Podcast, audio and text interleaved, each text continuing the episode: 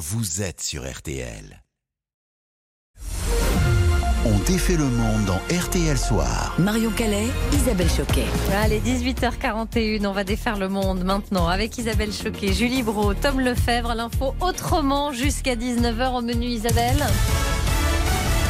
Et ce soir, on défait les braquages. Après l'attaque de la joaillerie Bulgarie ce week-end, nous avons tenté de comprendre comment ça peut encore arriver, pourquoi les braqueurs préfèrent les bijouteries aux banques et où passe le butin.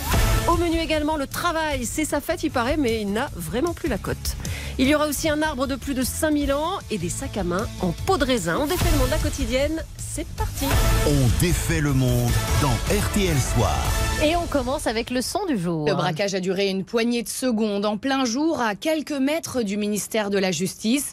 Ils raflent le maximum de bijoux avant de repartir tous aussitôt en moto. Un braquage spectaculaire samedi chez Bulgarie, place Vendôme à Paris. Pas de victimes, mais un butin estimé à plusieurs millions d'euros. Et c'est la deuxième fois en un an et demi dans cette même bijouterie de luxe. Alors, avec l'équipe dont défait le monde, on a voulu en savoir plus. Avec cette impression que les bijouteries sont aujourd'hui en première ligne, mais pourquoi? Pour répondre à cette question, nous avons joint Alain Bauer, professeur de criminologie au Conservatoire des Arts et Métiers. Son livre Au bout de l'enquête sort cette semaine chez First. Et alors, d'abord, ce qui nous a frappé, c'est que ça a l'air presque facile de braquer une bijouterie. C'est un choix délibéré qui est euh, mieux vaut un vol de bijoux qu'un blessé ou des morts. Pendant très longtemps, on a voulu renforcer les systèmes de sécurité, notamment dans le secteur bancaire, mais aussi euh, dans la bijouterie et l'horlogerie. Et on s'est rendu compte que ça mettait en péril à la fois les employés, mais surtout les clients. Du coup, on a inversé le processus qui est, si vous avez une agression, ne résistez pas et euh, laissez partir. Euh, deuxièmement, euh, il y avait un agent de sécurité chez Bulgarie, mais il a été frappé et menacé, il n'était pas armé. Et donc, le choix qui est fait aussi est de limiter les intrusions, mais de ne jamais résister à une agression majeure. Généralement, il n'y a pas de mort, pas de blessés ou alors euh, plutôt léger. En fait, les braqueurs font une démonstration de, de, force, de brutalité, et puis ça suffit pour que personne n'essaye de jouer les héros. Mais après, on arrive à les retrouver, à les arrêter, ces voleurs? Bah, pas souvent en vérité, et surtout, on ne retrouve quasiment jamais le butin. Les bijoux pour les braqueurs, c'est vraiment facile à faire disparaître. Ils le fondent, euh, dans certains cas, ils dessertissent les pièces quand il s'agit de pierres précieuses, et donc euh, c'est un process qui leur permet euh, quitte à se faire prendre, de ne pas se faire prendre avec les pièces et en sortant quelques mois ou quelques années plus tard, de les récupérer. Il y a d'ailleurs une sorte de, de mutuelle euh, du dispositif, notamment chez euh, les Pink Panthers, où il y a une sorte de confiance intérieure. Ils savent qu'ils vont retrouver ce qu'ils ont volé à la sortie. Ils ne se volent pas entre eux, en général. Mais alors, ça veut dire qu'il n'y a plus de braquage de banques ou de fourgons blindés? Alors, si, en fait, il y en a, mais il y en a moins qu'avant. Et puis surtout, on en parle moins parce que c'est moins spectaculaire. Effectivement, il y a une réduction assez importante des attaques. D'abord parce qu'il y a relativement peu d'argent liquide disponible et qu'il faut multiplier les attaques pour arriver à, se faire ce qu'on faisait avant. Aujourd'hui, un braquage de banque, c'est moins de 50 000 euros, alors qu'avant, c'était 10 à 20 fois plus. Pour les fourgons blindés, ça nécessite un gros équipement et un vrai risque euh, d'échange de coups de feu et d'intervention assez rapide par la géolocalisation euh, des véhicules et des forces de, de, police. Puis ensuite, il faut en général repasser euh, la frontière pour ce qui est des, des attaques d'orfèvrerie ou de bijouterie. Là, ce sont des dizaines de millions d'euros à chaque fois ça ne force pas à le faire trois fois par semaine. ça ressemble un peu au film Ocean Eleven, 12, 13. Chaque fois, ils essayent de faire plus, plus vite, plus fort et, et plus grand. Et comme dans les films, dans une bijouterie, ben on peut facilement faire des repérages en jouant les faux clients. Sachez quand même que les auteurs du premier vol chez Bulgarie, ben on les a attrapés. Et un vol à main armée, c'est quand même jusqu'à 20 ans de prison. Il faut, le redire. rappeler. RTL. Sous les radars. Allez, on défait maintenant l'info passée inaperçue sous les radars. Et même sous les branches, mais alors de très vieilles branches, hein, Tom? Oui, parce que l'on vient peut-être de découvrir le plus vieil arbre du monde. Non de Zeus Il mesure 28 mètres de haut, son tronc fait 4 mètres de diamètre, et figurez-vous qu'il a même un petit nom, le Grand Abuelo, traduisait l'arrière-grand-père. Et pour cause, ce cyprès situé en, en Patagonie, dans une forêt au sud du Chili, aurait, tenez-vous bien, plus de 5000 ans Oui, oui, peut-être même 5484 ans, mais bon, on n'est plus à, 500 ans près. En tout cas, à l'Antiquité, euh, l'Antiquité venait tout juste de débuter, on savait à peine écrire, mais lui, il était déjà là, au bord d'un ravin. Et ce qui est fou, c'est qu'il a même réussi à, s'adapter aux évolutions euh, climatiques, échapper aux incendies et à la surexploitation de cette espèce très utilisée pour construire des maisons et des bateaux. Alors ce vieil arbre, il a, traversé des millénaires, une formidable capsule temporelle pour retrouver des informations sur le passé. Notre cyprès a, en réalité été découvert en 1972 par un garde forestier qui l'a caché et qui a enquêté dans son coin pour retracer ses origines. Mais difficile aujourd'hui de connaître exactement l'âge de notre conifère. Les derniers tests ne sont fiables qu'à 80%. Pas de quoi donc pour le moment détrôner le, doyen officiel qui s'appelle lui Mathusalem, qui lui aussi a, a 4850 ans et qui est gardé dans un, dans un coin secret des États-Unis. Mais qu'à cela ne tienne, notre cyprès chilien commence à être une star à tel point que l'organisme forestier du pays a dû augmenter le nombre de gardes et restreindre l'accès car trop de touristes s'étaient aventurés à le rechercher. Auprès de mon arbre, je vivais heureux, j'aurais jamais dû m'éloigner de mon arbre. Auprès de mon arbre et de nos vieux, de nos vieux arbres, donc. Très, très vieux. Allez, une petite pause.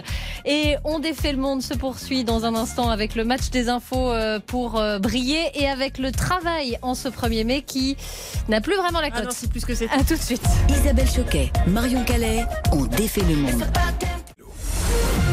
On défait le monde dans RTL Soir. Marion Calais, Isabelle Choquet. Et à 18h49, on continue de défaire le monde dans RTL Soir, comme tous les soirs, winner ou loser. Et un gros loser ce soir, c'est le travail. On le célèbre aujourd'hui dans le monde entier, mais les jeunes, eux, eh ben, ils s'en moquent, Julie. Le travail, c'est la santé. Le travail, c'est la santé, disait mon grand-père. Et eh bien aujourd'hui, sur TikTok, le réseau social des plus jeunes, autant vous dire que cette phrase est complètement dépassée. Alors aujourd'hui, je vais vous apprendre à vous faire de votre CDI pour pouvoir toucher le chômage. Moi, j'ai l'expérience. Je me suis fait virer pratiquement de tous mes jobs, en fait. Il est temps pour moi de vous inculquer mon savoir-faire, en fait. Se faire virer pour rejoindre l'équipe tant convoitée du FC Chômage. Voilà le message de Zach, suivi par près de 230 000 abonnés. Chaque jour, le jeune homme enfile un pyjama et pose un plaid sur ses épaules avant de raconter ses pires expériences au travail. Je suis choqué de savoir qu'à un moment donné de ma vie, je devais me lever tôt pour aller dans un endroit et rester 8 heures debout pour gagner 1300 euros par mois. Et me cacher dans une cabine d'essayage pour pouvoir m'asseoir 5 secondes pour reposer mes petits genoux. Fini les conditions de travail difficiles, fini les heures sup, fini les mails lus sur les jours de repos. Avec humour et ironie, il promeut le travailler moins pour vivre mieux. Les gars, vos jours de repos, c'est pour vous reposer. Donc quand vos responsables ils vous appellent pendant ce jour précieux pour vous demander de venir travailler parce qu'ils ont besoin de vous de toute urgence, vous ne répondez pas au téléphone en fait. Et quand bien même vous êtes assez bête pour répondre au téléphone, vous leur dites clairement que vous ne viendrez pas travailler. Le concept est repris par des dizaines de jeunes TikTokers dits pro-chômage qui tournent en dérision les clichés que l'on peut avoir sur les chômeurs ou sur les jeunes, souvent jugés trop flemmards. Salut les amis, aujourd'hui on se fait un petit top 5 des meilleures heures pour se lever. En quatrième position, 16 heures. Pourquoi 16 heures? Parce qu'à 16 heures, tu peux profiter du fait de te lever et d'avoir un repas sucré qui est le goûter sans devoir te lever à 8 heures pour avoir le petit déjeuner. Donc en gros, 16 heures, c'est le 8 heures des chômeurs. Les TikTokers. les TikTokers s'inventent même coach pour chômeurs, mais pas question de glorifier le chômage. Il s'agit surtout de désacraliser le travail et promouvoir l'importance du temps pour soi, qui selon eux est l'ingrédient essentiel d'une bonne santé mentale. Plus de collègues, plus de responsables, plus de directeurs, plus de RH, plus d'ordre, plus d'obligations, plus de pression. C'est fini tout ça les gars. Votre seule vie sociale s'arrêtera à votre famille, vos amis et votre mec. C'est pas magnifique? Ce désir de ne plus faire du travail une priorité s'inscrit en fait dans une tendance plus large, celle du quiet quitting, comprenez démission silencieuse en français, une tendance qui consiste à faire uniquement les tâches pour lesquelles on est payé et rien de plus. Quand c'est l'heure, c'est l'heure, pas de mail après 18h, etc., etc. Le strict minimum pour pas te faire virer, en gros, et prendre soin de ta santé mentale par la même occasion. L'idée du quiet quitting va à l'encontre de ce qu'on appelle la hustle culture, une idée qui dit que tu dois tout le temps être productif pour avoir une quelconque valeur alors qu'en vrai, bah, ça veut rien dire. Et cette tendance venue des États-Unis a conquis bon nombre de Français. D'après une étude IFOP publiée en octobre dernier, 37% des actifs pratiquent le quiet quitting et près de la moitié d'entre eux ont moins de 35 ans. Le phénomène de la démission silencieuse et ces TikTokers, donc le FC chômage. Exactement. Merci Julie. Le match des infos pour briller au dîner. Allez, c'est le duel. Julie face à Tom. Qui a ce soir la meilleure info pour briller au dîner? Et en ce premier jour du mois de mai, Tom a l'âme romantique. Il a choisi de nous parler mariage. Oui, mon info pour briller, c'est qu'en fait, le mois de mai n'est pas vraiment le meilleur mois pour se marier. En tout cas, c'est ce que dit la légende. La superstition remonte à 1625 lorsqu'Henriette, Marie de France, se marie au mois de mai à Charles Ier d'Angleterre, lui qui se fera décapiter quelques temps plus tard. Mauvaise expérience aussi pour Marie-Antoinette qui épouse le futur roi Louis XVI. Ils termineront tous les deux sur l'échafaud. Alors, coup du sort ou malédiction, ben, allez savoir, mais déjà au temps des Romains, le mois de mai n'avait pas la cote. Ce cinquième mois de l'année était consacré au culte des défunts. Les mariés qui osaient donc défier la tradition prenaient alors de grands risques. Et aujourd'hui encore, figurez-vous, on retrouve dans les dictons ces croyances, mariage de mai ne fleurissent jamais, ou encore noces de mai ne vont jamais. Bref, c'est pas très optimiste, mais cette légende, elle se vérifie encore aujourd'hui, puisque 80% des mariages en France ont lieu entre juin et septembre. Pourtant, c'est un merveilleux mois, le Joli, mois de le mai. joli mois Mais de mai. Oui, c'est le plus beau. Julie, votre info. Julie va peut-être arrêter de fumer vu que le paquet de cigarettes augmente aujourd'hui de 10 à 40 centimes. En fait, presque toutes les marques sont maintenant à plus de 11 euros. Oui, on est encore des petits joueurs car mon info pour briller, c'est que c'est l'Australie qui détient le record du paquet de cigarettes le plus cher du monde. Là-bas, un paquet de cigarettes classique coûte 49 dollars australiens, ce qui équivaut à 30 euros les 20 cigarettes. À titre de comparaison, ça coûte presque trois fois plus cher qu'un pavé de viande de kangourou de plus de 500 grammes, c'est dire.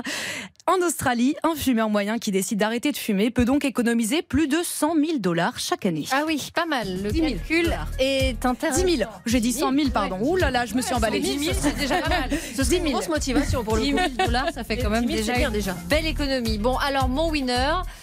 Eh ben, ce sera Tom. J'avoue que Ah, ces expressions autour du mariage et des noces au mois de mai, je les ai découvertes ce soir grâce à vous. Allez, RTL Soir euh, se poursuit dans un instant et avant le journal de, de 19h. Et un nouveau point sur la mobilisation. On va tester la, la maroquinerie, mais sans cuir. Un genre spécial. Voilà, et avec une matière euh, assez euh, inédite. À tout de suite. On défait le monde. Marion Calais, Isabelle Choquet. On défait le monde dans RTL Soir. Marion Calais, Isabelle Choquet. Et juste avant votre journal, on défait toujours votre monde dans RTL Soir. Et ce soir, on change de sac à main, Marion, mais on arrête le cuir, hein, Tom. Oui, avec une initiative alsacienne de sac en peau de raisin. Oui, oui, vous avez bien entendu. Bonsoir Elsa. Bonsoir. Alors, pourquoi cette matière? Je suis passionnée de, par la mode depuis toujours et euh, en 2020, je découvre que un milliard d'animaux sont sacrifiés chaque année pour la mode. Et en réaction, je fonde donc l'Erisa, une marque engagée pour une nouvelle définition de la maroquinerie. Donc je choisis la peau de raisin. Donc euh, c'est une matière euh, qui permet en fait de réduire drastiquement les émissions de CO2. Ça se faisait déjà avant vous, ça, des, des- des sacs ou des, des chaussures en peau de raisin? Alors oui, il y a, il y a quelques marques qui, qui utilisent déjà ce- cette matière.